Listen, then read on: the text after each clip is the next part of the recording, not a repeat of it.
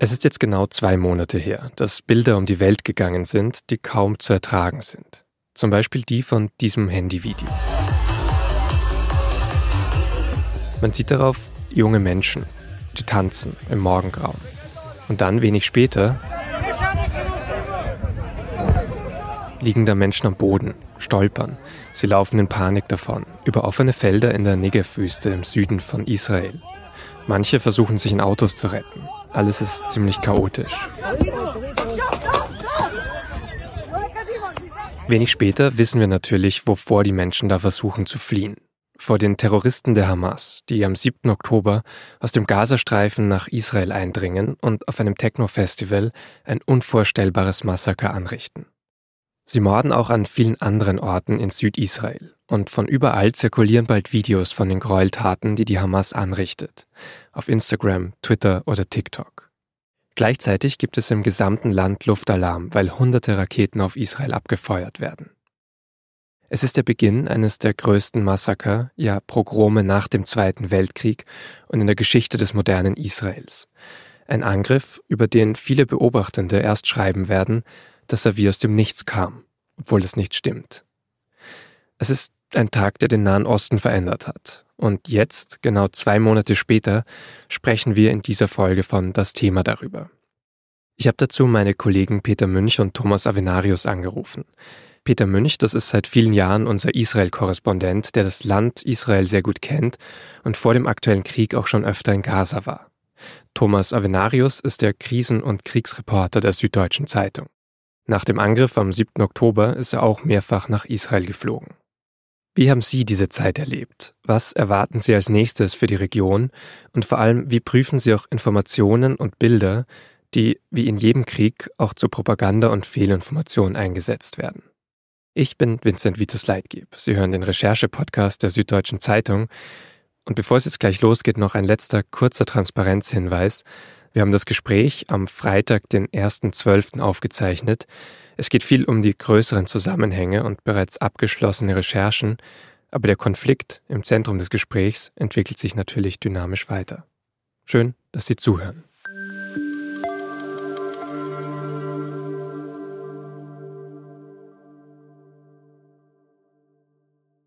Peter, zu Beginn an dich direkt die Frage, hattest du eigentlich die leiseste Vorahnung, dass das, was dann passiert ist, dass das auch wirklich passieren könnte an diesem 7. Oktober dieses Jahr?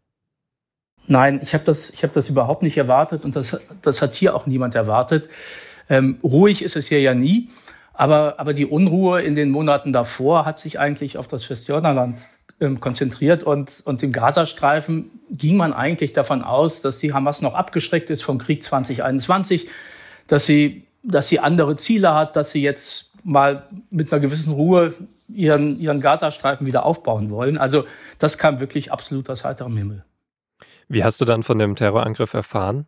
Also ich war, ich war nicht mal in Israel. Ich war, ich war in Deutschland, in, in München und ich war zur Hochzeit meiner Nichte eingeladen und bin morgens aufgestanden, um mich anzuziehen für diese Hochzeit und dann hat mein Handy gepiepst und dann habe ich gewusst, dass es nichts mehr wird mit der Hochzeit. Und nach so einem nach so einem Schockmoment habe ich meine Sachen gepackt in meinem Hotelzimmer und bin zum Flughafen rausgefahren, weil ich gedacht habe, ich muss jetzt ganz schnell wieder, wieder nach Israel zurück. Das Problem war aber, als ich da ankam, hatte die Lufthansa ihren Flug schon storniert. El Al fliegt am Samstag nicht, weil es der Schabbat ist. Dann saß ich halt erstmal einen Tag fest und bin dann am Sonntagmorgen zurückgeflogen. Das Tel Aviv, in dem du dann angekommen bist, ähm, was war das für eine Stadt? War das eine veränderte Stimmung damals auch direkt? Hat man das so gespürt? Ja, ja, das hat man, hat man sofort gespürt. Ich meine, das hat man, das hat man schon im Flugzeug gespürt. Bei diesem Flug war es wirklich absolut still. Und dann kam man am Flughafen an. Da sind ja auch nicht mehr viele Maschinen gelandet, weil die meisten Fluggesellschaften schon alles gecancelt hatten. Ich war noch nie so schnell durch die Passkontrolle durch. Und die Stadt, in der ich ja jetzt doch schon sehr lange lebe, die habe ich kaum wiedererkannt. Es war eine, eine so bedrückte Stimmung, eine absolute Lähmung. Und das hat auch noch ein paar Wochen lang angehalten. Und das ist ja tatsächlich Tel Aviv, ich war jetzt auch zweimal da, ist ja normalerweise wirklich voll mit Leben. Also Menschen, die am Strand sich treffen, die Lokale, die sich füllen. Ähm, also da drängt sich ja normalerweise, drängen sich da wirklich überall viele Menschen.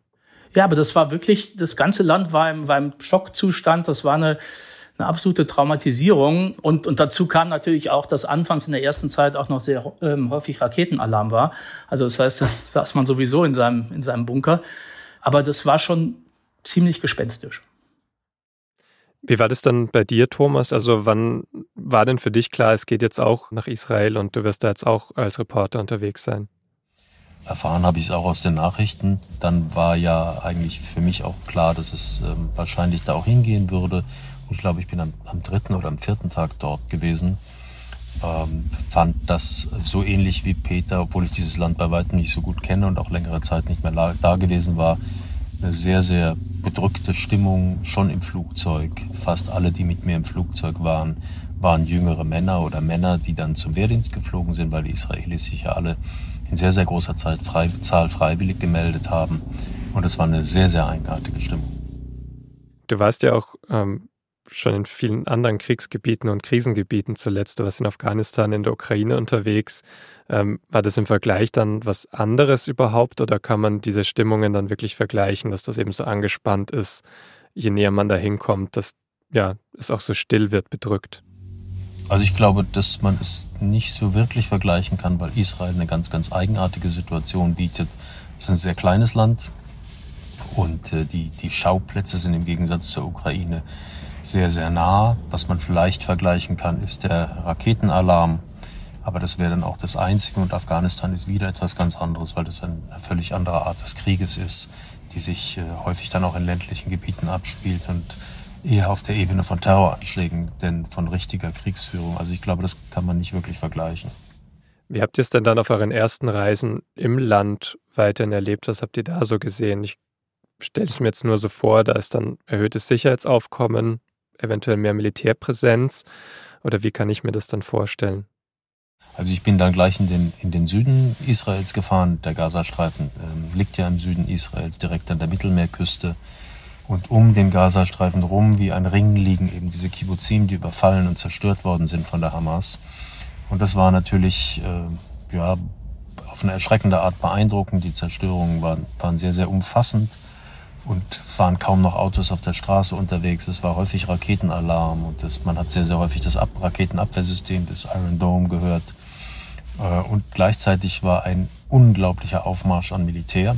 Man sah Kampfpanzer und schweres Gerät und Unmengen von Soldaten, die an Tankstellen und in Olivenhainen saßen und standen, die an den Tankstellen sich von ihren Familien verabschiedet haben, wo orthodoxe Juden sozusagen Gebetsrunden angeboten haben. Das war sehr, sehr beeindruckend und man konnte dann auch die, die Orte des, des Terrorüberfalls sozusagen zum Teil sehen. Die israelische Armee hat dann auch Führungen gemacht durch die zerstörten Kibbuzim und da konnte man sich sehr, sehr gut vorstellen, was da passiert ist, soweit man sich das überhaupt vorstellen kann.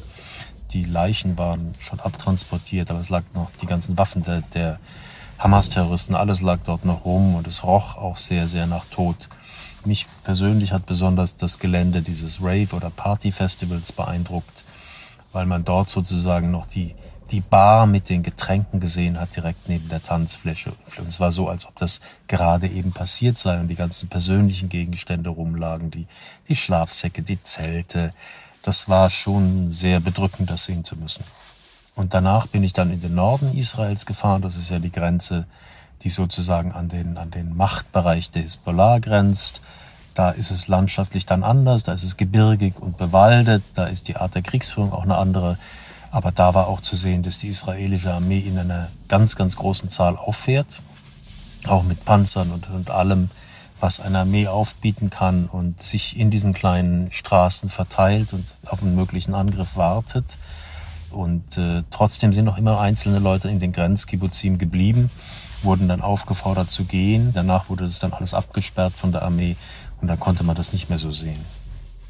Wie leicht ist es denn, sich dort so zu bewegen? Also habt jetzt, hast du jetzt vorhin beschrieben, Thomas, äh, auf dieser, diesem Schauplatz, also Tatort eigentlich von dem Rave, kannst du da als Journalist dich sehr frei bewegen oder ist das dann immer unter Anleitung natürlich oder Aufsicht, dass du nichts an diesem Tatort auch veränderst oder irgendwelche Sachen durcheinander bringst? Also Israel ist ja eine sehr moderne und sehr organisierte Gesellschaft. Insofern hatte die äh, Armeeführung oder die, die zuständigen Behörden hatten regelrechte Führungen für Journalisten organisiert. Aber man konnte eben in diesen allerersten Tagen sich auch noch frei bewegen. Also bei diesem Rave Festival, da waren keine Kontrollposten, da bin ich einfach mit einem israelischen Begleiter hingefahren und wir haben uns da umsehen können, ohne dass uns überhaupt jemand gefragt hätte, was wir da verloren haben oder was wir da suchen. In den Kibbutzim selbst war besonders beeindruckend, dass die Verwandten der, der entführten oder getöteten ähm, Bewohner dann diese Führung übernommen haben, weil sie auch ein großes Interesse haben, Öffentlichkeit herzustellen, um Druck auf Regierungen ausüben zu können. Das war aber keine sterile Führung, sondern es war für diese Leute selber natürlich auch schrecklich, in ihre Wohnhäuser zu kommen oder die Wohnhäuser ihrer ihrer Eltern oder, oder Geschwister in den Kibbutzim und dann zu sehen, wie wirklich alles zerstört war und, und das Privateste sozusagen aus den Schränken und aus den Betten gerissen wurde und überall Blut war und alles zerstört war. Und viele sind dann auch bei den späteren, also zum Teil von der Hamas einfach abgebrannt worden, diese Häuser, zum Teil bei den späteren Kampfhandlungen, als die Armee kam und die Hamas-Kämpfer, die immer noch in den Kibbutzen sich verschanzt hatten, bekämpft hat. Ähm, da ist natürlich dann auch noch sehr, sehr viel zerstört worden und all das hat man, hat man dort gesehen und danach kam dann die israelische Armee und hat sozusagen ihre, ihre Heerlager in diesen zerstörten äh, Kibbutzim errichtet, weil die Soldaten sich ja irgendwie organisieren mussten. Das war dann ein, ein sehr, sehr eigenartiges Bild und eine sehr eigenartige Atmosphäre.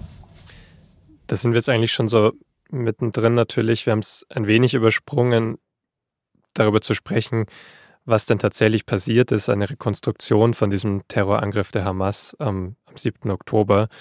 Bei mir ist das ja dann als erstes natürlich über diese Bilder angekommen. Über soziale Medien wurde einiges geteilt. Ähm, in den Tagen darauf ähm, hat auch die israelische Seite teils Bilder von Bodycams der Hamas veröffentlicht, um zu zeigen, wie dieser Terrorangriff abgelaufen ist. Die Hamas selbst hatte ein großes Interesse daran, viel davon in soziale Medien reinzubringen, hat viel geteilt. Hast du dir diese Bilder auch angeschaut, Peter, oder wie hast du denn begonnen, dir so ein Bild davon zu machen, was tatsächlich vorgefallen ist? Also anfangs wurde man praktisch geflutet mit diesen Bildern und diesen Videos, die waren, die waren überall und, und ähm, ich habe, ich sage jetzt mal, genug gesehen. Und das ist ja wirklich eine ganz widerliche, perfide Propagandanummer der, der Hamas gewesen, also sicherlich vom islamischen Dschihad abgeschaut, dass man die, die eigenen Grausamkeiten filmt. Und das war natürlich auch an die israelische Öffentlichkeit gerichtet, die das nochmal total verunsichert hat. Also es ist ja sozusagen allein der Vorfall selber hat ja schon das gesamte Sicherheitsempfinden in Israel erschüttert.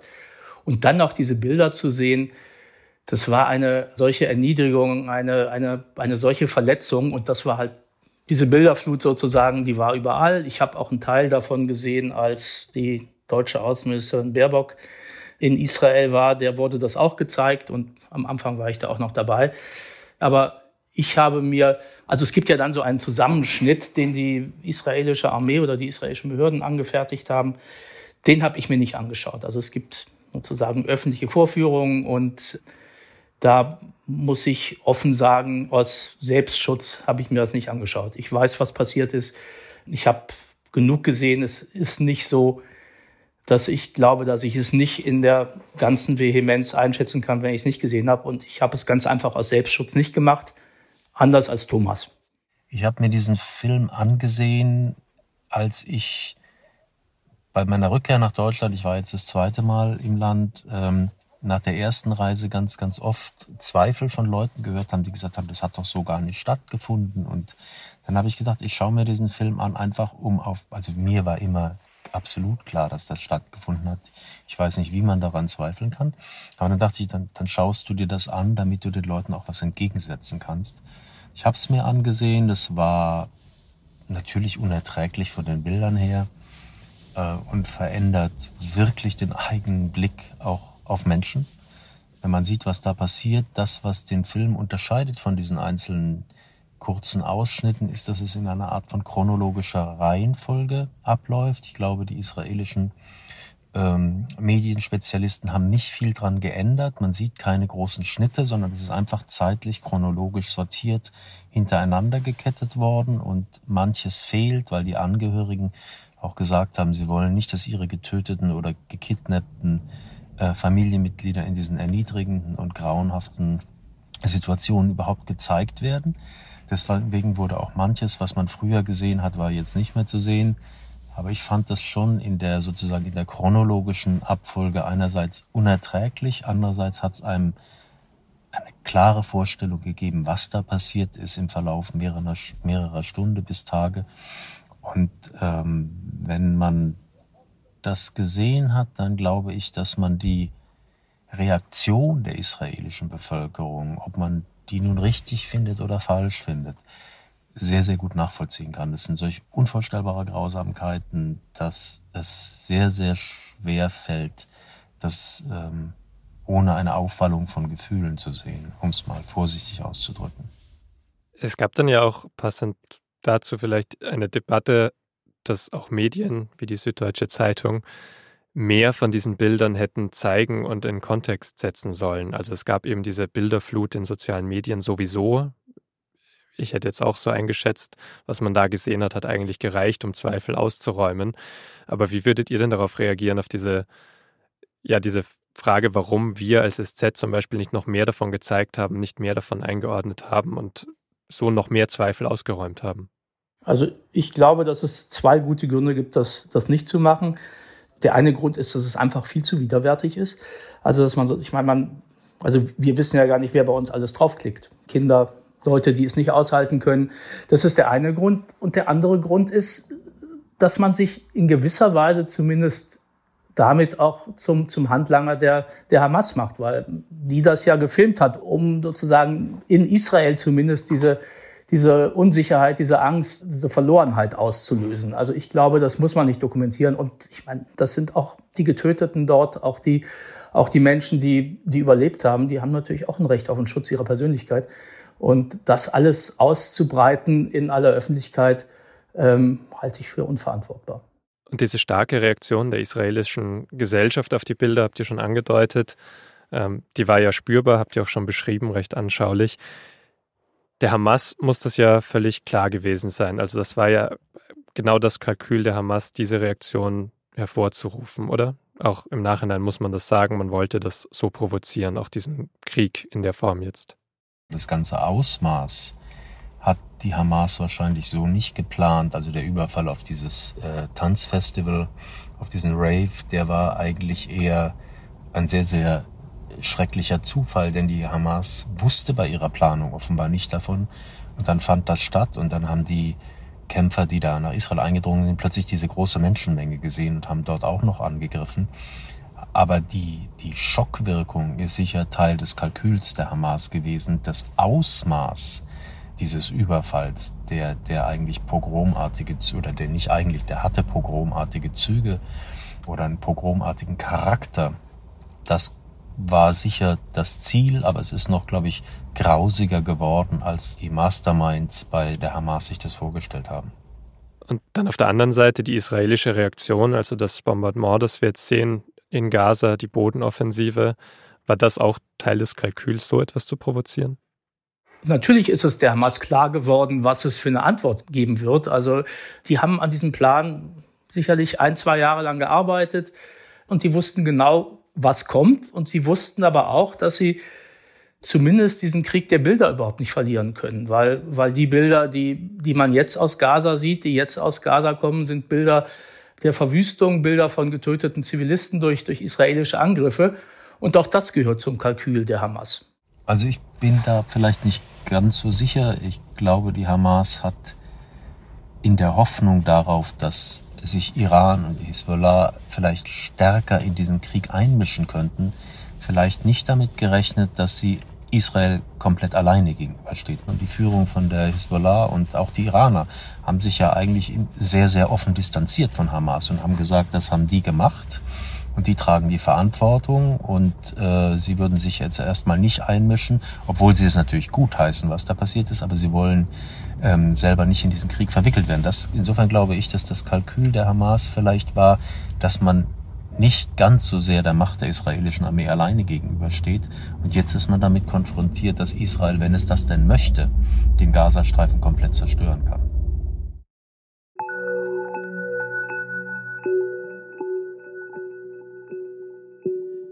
Der 7. Oktober war jedenfalls ein massiver Einschnitt für den ganzen Nahen Osten.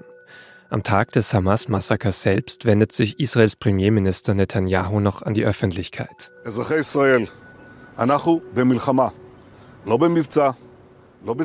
Das Land befinde sich im Krieg und der Feind werde einen beispiellosen Preis zahlen, sagt Netanyahu. Am Tag darauf beginnt Israel damit, Hamas-Ziele im Gazastreifen zu bombardieren. Das ist ein Gebiet, das mit knapp 2,2 Millionen Einwohnern und Einwohnerinnen so dicht besiedelt ist wie nur wenig andere auf der Welt. Und die Hamas hat viele ihrer Stützpunkte noch dazu mitten in Wohnblocks angelegt. Sie blockiert teils die von Israel markierten Fluchtwege für die Zivilbevölkerung in den Süden von Gaza. Die Zahl der Toten steigt in der Folge sehr schnell an. Auf Twitter, TikTok und Instagram kursieren bald unzählige Bilder und Videos von Raketeneinschlägen. Man sieht Häuser in Gaza, die in Schutt und Asche liegen. Und es gibt bald mehrere Fälle, in denen diese Bilder wiederum auch für Propaganda und politische Botschaften benutzt werden. Zum Beispiel bei einem Krankenhaus. Am 17. Oktober gegen 19 Uhr Ortszeit wird dort eine Explosion am Gelände gemeldet.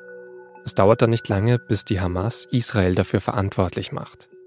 Wenig später greifen Medien diese Meldung auf, die New York Times zum Beispiel. Die titelt Israelischer Angriff tötet Hunderte im Krankenhaus, sagen Palästinenser. Die SZ bleibt da noch vorsichtiger.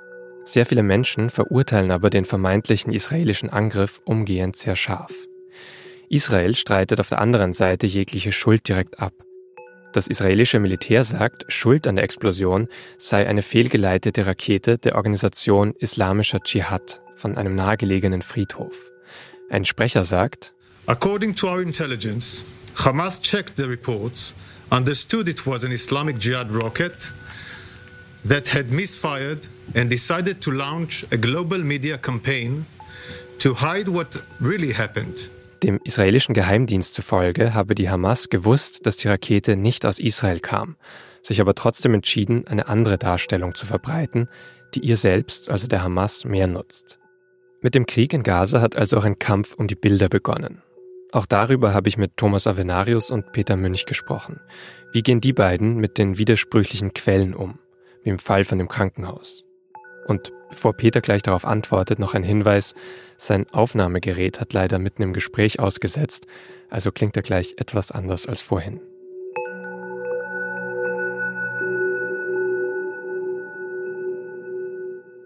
Naja, es, es, es laufen dann natürlich sofort Eilmeldungen ein, wenn, wenn sowas passiert. Und grundsätzlich ist es einmal so, wer, wer am schnellsten ist, hat ähm, bis zum Beweis des Gegenteils eine Art Deutungshoheit. Und, und ganz schnell kam die Hamas halt mit dem Vorwurf, das ist ein, ist ein israelischer Angriff gewesen, eine israelische Rakete. Das haben sich nicht wenige Medien zu eigen gemacht. Die SZ hat, hat es sich nicht zu eigen gemacht. Und, und das ist auch gut so, weil, weil man in solchen Situationen natürlich niemandem glauben darf. Also bei, bei uns wurde das von Anfang an sehr vorsichtig behandelt und auch vorsichtig dargestellt.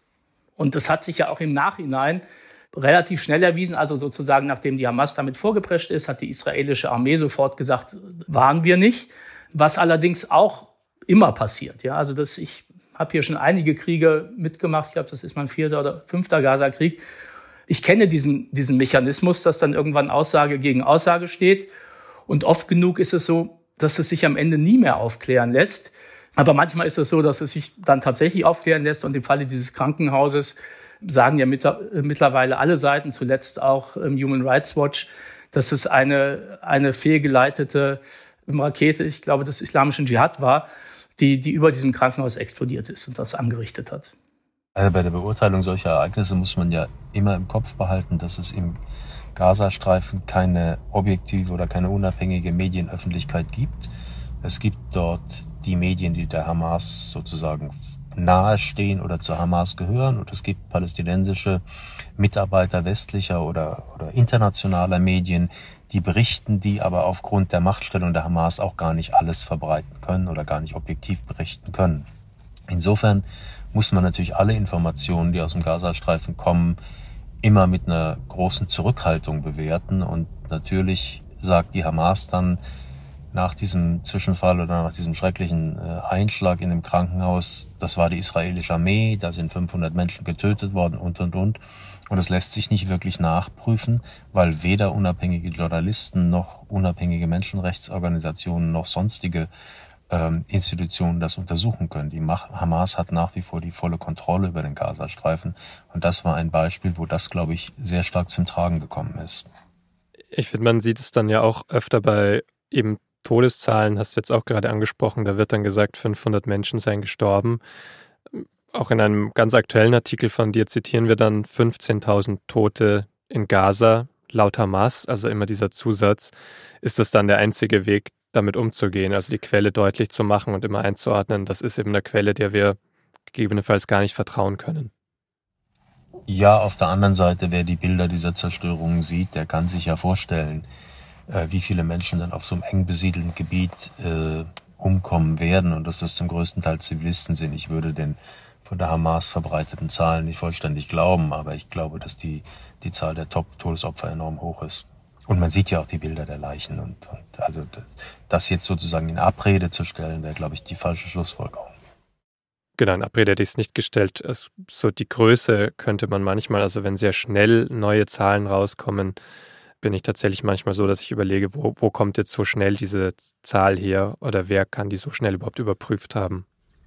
Klar, auf der anderen Seite muss man sich muss man sich immer sagen, ob es jetzt nun 8000 oder 9000 getötete Kinder sind, spielt dann am Ende keine so große Rolle, weil die Zahlen so unfassbar hoch sind. Ob es 8000 tote Kinder sind, 8000 tote Kinder. Ob es nur 9000 sind, macht dann keinen wirklichen Unterschied mehr. Die Zahlen der palästinensischen Gesundheitsbehörden werden auch von der UN übernommen, natürlich auch, weil, weil sie keine eigenen Zahlen liefern können. Ich finde es auch natürlich absolut wichtig, immer die Quelle zu nennen. Aber in den letzten Kriegen, die, die hier waren, gab es das ja auch. Es gab auch immer die Zahlen und die haben sich hinterher im Großen und Ganzen als richtig erwiesen. Hm. Wie seht ihr das bei der anderen Seite? Also auch Israel hat natürlich Interessen. Israel hat auch eine bestimmte, einen bestimmten Antrieb, wie es öffentlich über bestimmte Dinge kommuniziert. Wie kritisch schaut ihr dann auf Botschaften, die über Todeszahlen oder auch andere Vorgänge von Israel ausgesendet werden? Also kritisch ist ja sozusagen unsere Grundhaltung hier. Und natürlich ähm, ist sozusagen, wir müssen das, was wir hören und was wir nicht nachprüfen können, immer den Quellen zuweisen, von denen wir das hören. Und ohne dass ich jetzt die Hamas und die israelische Armee gleichsetzen will. Aber wenn was von der israelischen Armee kommt, sagen wir, das hat der israelische Armeesprecher Hagari gesagt oder wie auch immer. Und wenn was von der Hamas kommt, dann sagen wir das. Das ist aber unser Handwerk. Ja, ich erinnere mich da an ein Beispiel. Es gab diese eine Geschichte von sehr konkret von angeblich 40 enthaupteten Babys durch die Hamas bei diesem ersten Terrorangriff am 7. Oktober, ähm, wo die Quellenlage sehr unklar ist und ich glaube bis heute auch nicht aufgeklärt ist, was hinter dieser Geschichte stecken soll. Wurde jetzt auch nicht von Israel offiziell verbreitet, aber solche Gerüchte entstehen natürlich so auf, auf beiden Seiten. Da habt ihr natürlich auch wenig Handhabe, als zu sagen, erstmal alle Quellen anschauen und nichts weiter verbreiten, ohne, ohne die Fakten wirklich zu kennen, oder? Ja, das, das auf jeden Fall. Ich, ich, ich meine, also ich meine, es gibt, es gibt halt Gerüchte, die durch die sozialen Netzwerke wabern. Es gibt, es gibt Angaben von, von, von offizieller Seite, die wir dann einer konkreten Quelle zuordnen können. Aber glauben soll und darf man das zunächst mal nicht, sondern man hat, hat diese Quelle. Also ich kann noch ein, kann noch ein anderes Beispiel nennen. Sarah Netanyahu, die, die Frau des israelischen Premierministers, hat ähm, sich an Jill Biden gewandt ähm, und hat einen Fall geschildert, dass eine, eine israelische Geisel in der Geiselhaft der Hamas ein Kind entbunden habe. Ähm, das hat dann auch für, für einige Verwirrung gesorgt. Also ich hatte davon das erste Mal gehört und ich habe danach nie mehr irgendwas davon gehört. Das sind so Beispiele. Vielleicht hat sie es nicht besser gewusst, vielleicht hat sie es irgendwo gehört, vielleicht ist es ja auch tatsächlich passiert und ist nichts davon rausgekommen, aber das verschwindet alles irgendwo im, im, im Nebel dieses Krieges und, und man kann immer nur irgendwie alles, was man, was man hört, mit Vorsicht und mit der kritischen Distanz betrachten. Wo ich zum Beispiel immer sehr skeptisch bin, wenn ich die Meldung über die israelischen Erfolge im Kampf gegen die Hamas höre, dann bin ich etwas zurückhaltend, weil so viel, wie soll ich sagen, handfeste Beweise, dass jetzt so und so viele tausend Kämpfer getötet worden sind, hat die israelische Armee auch noch nicht vorgelegt. Klar ist, dass sie Erfolge haben, klar ist, dass sie der Hamas zusetzen, aber auf der anderen Seite kommt es dann zu solchen Dingen wie das äh, behauptet wird, Nordgaza mit Gaza-Stadt, der, der größten Stadt des Gazastreifens, ist halt komplett in der Hand der israelischen Armee und dann findet die Übergabe der Geiseln ans Rote Kreuz äh, genau dort statt. Da fragt man sich dann schon, wie umfassend ist die Kontrolle und wie viel ist dann Wunschdenken und wie viel ist Fehlinformation. Ähm, da, also ich glaube, man muss bei beiden Seiten sehr, sehr zurückhaltend sein in dem, was man ungeprüft übernimmt. Und wenn man es nicht prüfen kann, dann muss man das eben dazu sagen und die Quellen benennen. Hm. Und du hattest am Anfang oder vorhin auch schon erzählt, dann natürlich deine Reisen oder eure Reisen, dann auch die von dir, Peter, an die Orte selbst, ähm, wo euch natürlich selbst nochmal ein Bild von der Lage machen könnt. Es waren ja jetzt auch schon internationale Journalisten in Gaza selbst. Würdet ihr das auch machen oder unter welchen Umständen, um da nochmal genauer hinzuschauen? So, wir, wir stehen beide auf der Liste der israelischen Armee. Und ähm, grundsätzlich, ich hätte keine Bedenken, es zu machen. Ähm, ich weiß aber, dass ich dann nur das zu sehen bekomme, was die wollen, was ich zu sehen bekomme. Und, und das muss man dann, wenn man, wenn man dann mal reinfährt, auch, auch immer klar und deutlich machen. Und Thomas hat ja auch schon mehr Erfahrung mit solchen Embedded-Geschichten, der kann sicherlich noch mehr dazu erzählen. Ja, also wenn man jetzt, ich war mit den Amerikanern in Irak und in Afghanistan unterwegs, ähm, man weiß ja, wer sozusagen die, den Takt vorgibt, wer einen wohin führt und das kann man dazu sagen und man sieht aber trotzdem sehr, sehr vieles, denn man kann ja den, den Blick eines Journalisten nicht permanent kontrollieren. Sie kriegen trotzdem viel mit oder du kriegst trotzdem viel mit. Und so ist es natürlich auch bei diesen Reisen in den Gazastreifen, die ich natürlich sofort machen würde, wenn die israelische Armee mich denn mitnehmen würde. Denn man sieht das Ausmaß der Zerstörung, man sieht die Menschen, man sieht das Verhalten der israelischen Soldaten. Wie gehen sie mit den Palästinensern um? Wie sind sie aufgestellt? Also wenn man das alles einordnet, dann sind solche Reisen mit Sicherheit ergiebig. Dann schauen wir doch jetzt nochmal zum, zum möglichen Ausblick oder kommen zum möglichen Ausblick. Die israelische Bodenoffensive geht jetzt weiter. Also wir sprechen am Freitagabend. Ähm, der, die, der Waffenstillstand, der jetzt genutzt wurde, auch um Geiseln und Gefangene auszutauschen, ist beendet. Was kann denn da jetzt rauskommen aus in der nächsten Phase des Kriegs, wie es Netanyahu ja auch genannt hat? Also wenn die Bodenoffensive weitergeht, was ist da ein realistisches Ziel?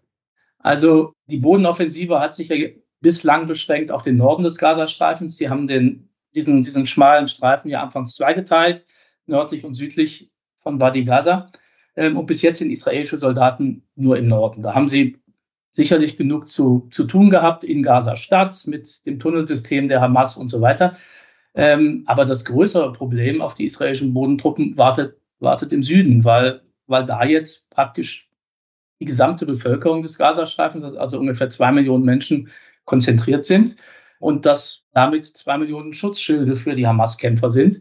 Und wenn Israel diesen Krieg, wie Netanyahu immer betont, bis zum Ende führen will, dann müssen sie natürlich jetzt äh, mit ihren Bodentruppen auch in den, in den Süden gehen.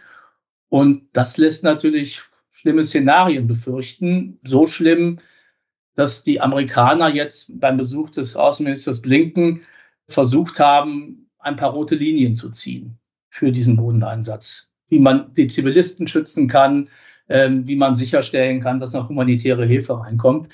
Was sich davon umsetzen lässt, das lässt sich am Anfang dieser Phase schwer beurteilen. Kann man denn überhaupt etwas darüber sagen, wie viele Menschen in Gaza jetzt, auch nach all dem, was ihr geschildert habt, überhaupt noch die Hamas unterstützen? Wächst das vielleicht sogar durch diese Angriffe von Israel oder versuchen sich da Menschen sogar noch mehr ja abzutrennen und können es einfach nicht und kommen gar nicht davon. Ich würde mir da kein, kein Urteil zutrauen, wenn ich, wenn ich ehrlich bin. Ich bin relativ häufig im Gazastreifen gewesen vor dem Krieg über die Zeit und mein Eindruck war schon, dass sehr, sehr viele Leute im Gazastreifen unter der Hamas leiden. Das ist ja keine, keine offene Gesellschaft sozusagen. Die, die Menschen im Gazastreifen sind sozusagen unter einer dreifachen Blockade immer gewesen, unter der israelischen Blockade, unter der ägyptischen Blockade und dann obendrauf noch die Hamas, die alles unterdrückt, was es an Protesten da, da geben könnte, die alle paar Jahre die Bewohner des Gazastreifens einen Krieg aussetzt. Und Auf der anderen Seite kann die Hamas immer dann punkten, wenn sie sich als Kraft des Widerstands zeigt. Dann schießt sie Raketen auf Israel, dann ruft sie auf zur Befreiung der Al-Aqsa-Moschee und so weiter. Und das ist das, was sozusagen überall in der palästinensischen Bevölkerung dann wieder gut, gut ankommt. Also grundsätzlich, der Gazastreifen kann verwüstet sein. Die Hamas macht hinterher immer Triumphzüge und Siegesfeiern auf den Trümmern. Dieses Mal vielleicht nicht, aber in allen anderen Kriegen davor. Ja, also ich sehe das ganz ähnlich wie Peter. Ich glaube, das Wichtigste für das, also die Hamas ist einmal gewählt worden, ja, Anfang der 2000er, aber das ist sehr, sehr lange her und die Leute haben ihre Erfahrungen gemacht, wie die, wie diese Islamistenorganisation das Land verwaltet und regiert.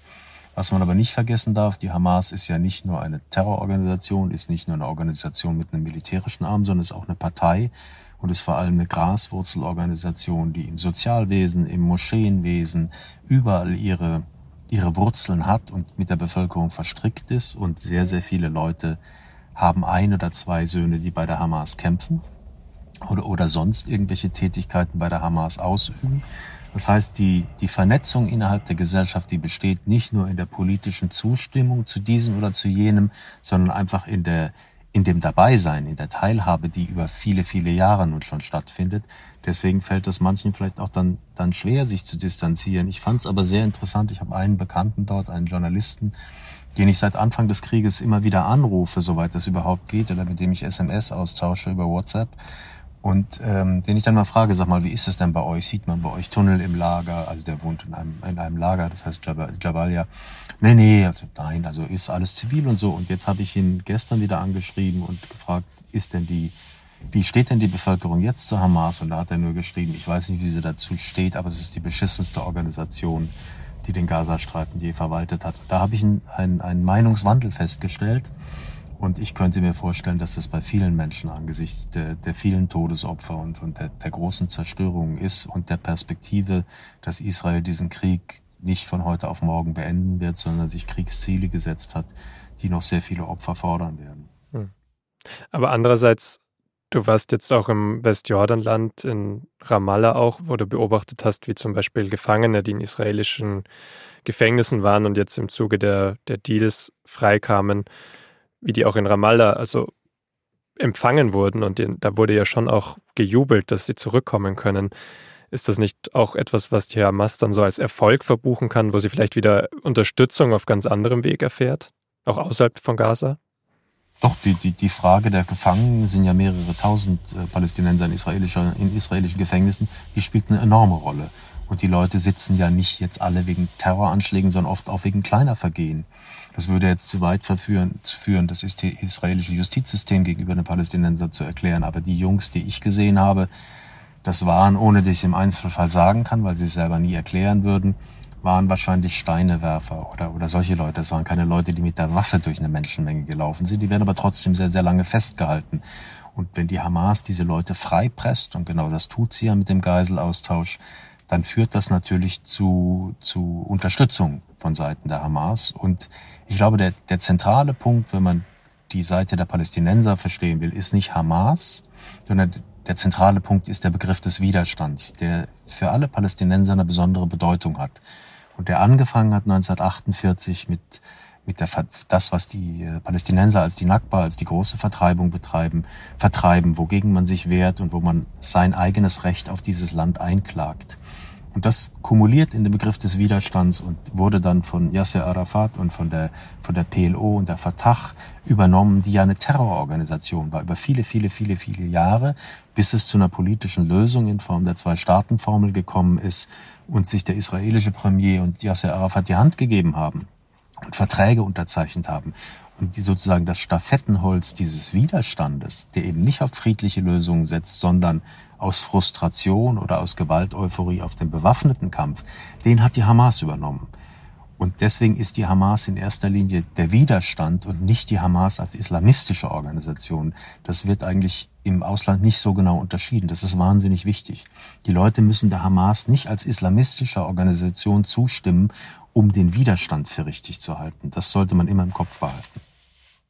Kann man da aus israelischer Perspektive, Peter, dann vielleicht sagen, für Israel ist es eben genau aus dem Grund sehr gefährlich, wenn dieser Krieg jetzt noch viel länger weitergeht? weil dann dieses Widerstandsmotiv einfach noch stärker wird und die Hamas eventuell auch noch mehr solche Erfolge erzielen kann, dass Gefangene freikommen? Für Israel liegen, liegen zwei Gefahren darin, wenn der, wenn der Krieg lange geführt wird. Zum, zum einen natürlich irgendwie, dass mit jedem Toten auf palästinensischer Seite wächst die Wut in der arabischen Welt und Terror lässt sich ja nicht ausrotten. Man kann die Terroristen töten und, und indem man das tut, wachsen irgendwo anders neue heran. Also das ist das eine Problem, vor dem Israel steht. Das, das zweite Problem ähm, ist, dass Israel natürlich, je länger dieser Krieg geführt wird, je mehr Menschen sterben, auch die Unterstützung der westlichen Verbündeten auf, auf Dauer verliert. Also der, der Druck steigt ja, steigt ja jetzt schon. Auch westliche Regierungen ähm, müssen immer nicht nur auf die Unterstützung ähm, für, für Israel schauen, sondern auch auf ihre eigene Innenpolitik. Also wenn es Proteste in den eigenen Ländern gibt, wenn der Druck groß wird. Ähm, Joe Biden hat im nächsten Jahr ein, ein, ein Wahljahr. All das müssen Israels Verbündete immer mitdenken. Und ja, je länger der Krieg dauert, desto ähm, größer sind die Risiken für, für Israel. Und auf der anderen Seite, wenn man das Ganze aus rein israelischer Sicht betrachtet, gibt es hier keine Alternative dazu, als am Ende dieses Krieges die Hamas vielleicht nicht vernichtet, aber aus, aus der Macht in Gaza vertrieben zu haben. Darunter, glaube ich, wird das kaum jemand in Israel akzeptieren wollen. Dazu war das, was am 7. Oktober passiert ist, viel zu vehement, viel zu dramatisch, viel zu schlimm. Die Vorstellung, dass man wie in den vorhergehenden vier Gaza-Kriegen irgendwann einen Waffenstillstand schließt und hinterher alles ganz genauso weitergeht, wie es vorher war. Diese Vorstellung ist ausgeschlossen in diesem Krieg. Also diesen, diesen Eindruck habe ich als jemand, der Israel natürlich bei weitem nicht so gut kennt wie Peter, den habe ich auch. Die Gesellschaft hat dieses Pogrom erlebt und die Gesellschaft erfordert von ihrer Regierung, dass sie handelt und die Gesellschaft ist ja auch durch die Soldaten vertreten. Und ich glaube, keine israelische Regierung, ob es Netanyahu ist oder jemand, der ihn ersetzen könnte, kann es sich leisten, zum Status quo ante überzugehen und einfach zu sagen, jetzt beenden wir dieses Kapitel und sehen, dass wir mit der Hamas irgendwie ein paar Jahre wieder so weitermachen. Und ich glaube, in Gaza wird nichts wieder so sein wie vorher, wenn dieser Krieg mal endet.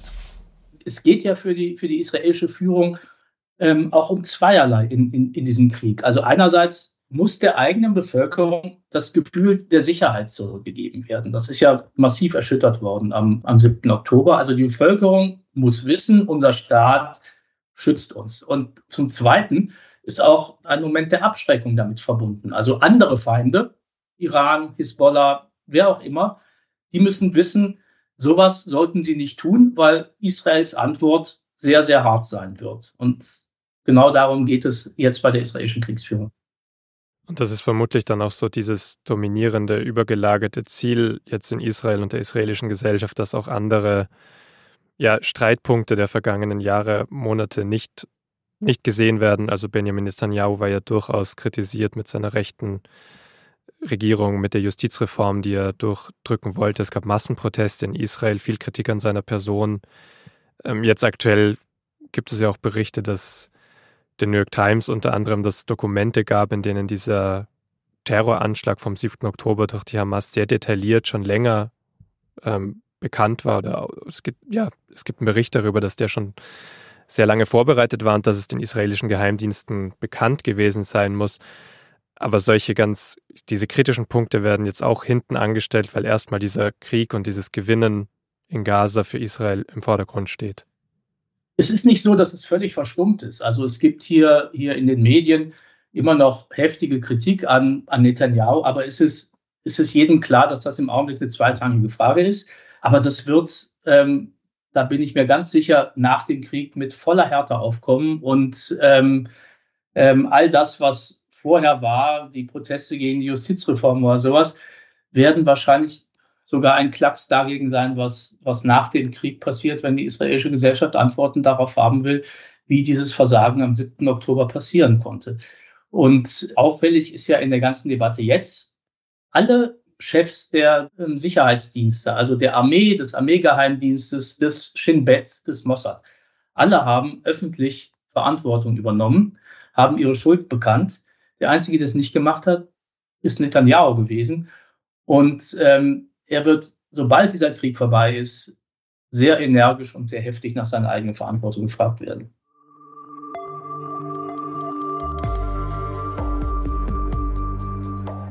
Das waren Peter Münch und Thomas Avenarius. Und wie am Anfang der Folge schon gesagt, wir veröffentlichen die am 6.12. Das Gespräch haben wir aber schon am 1.12. aufgezeichnet.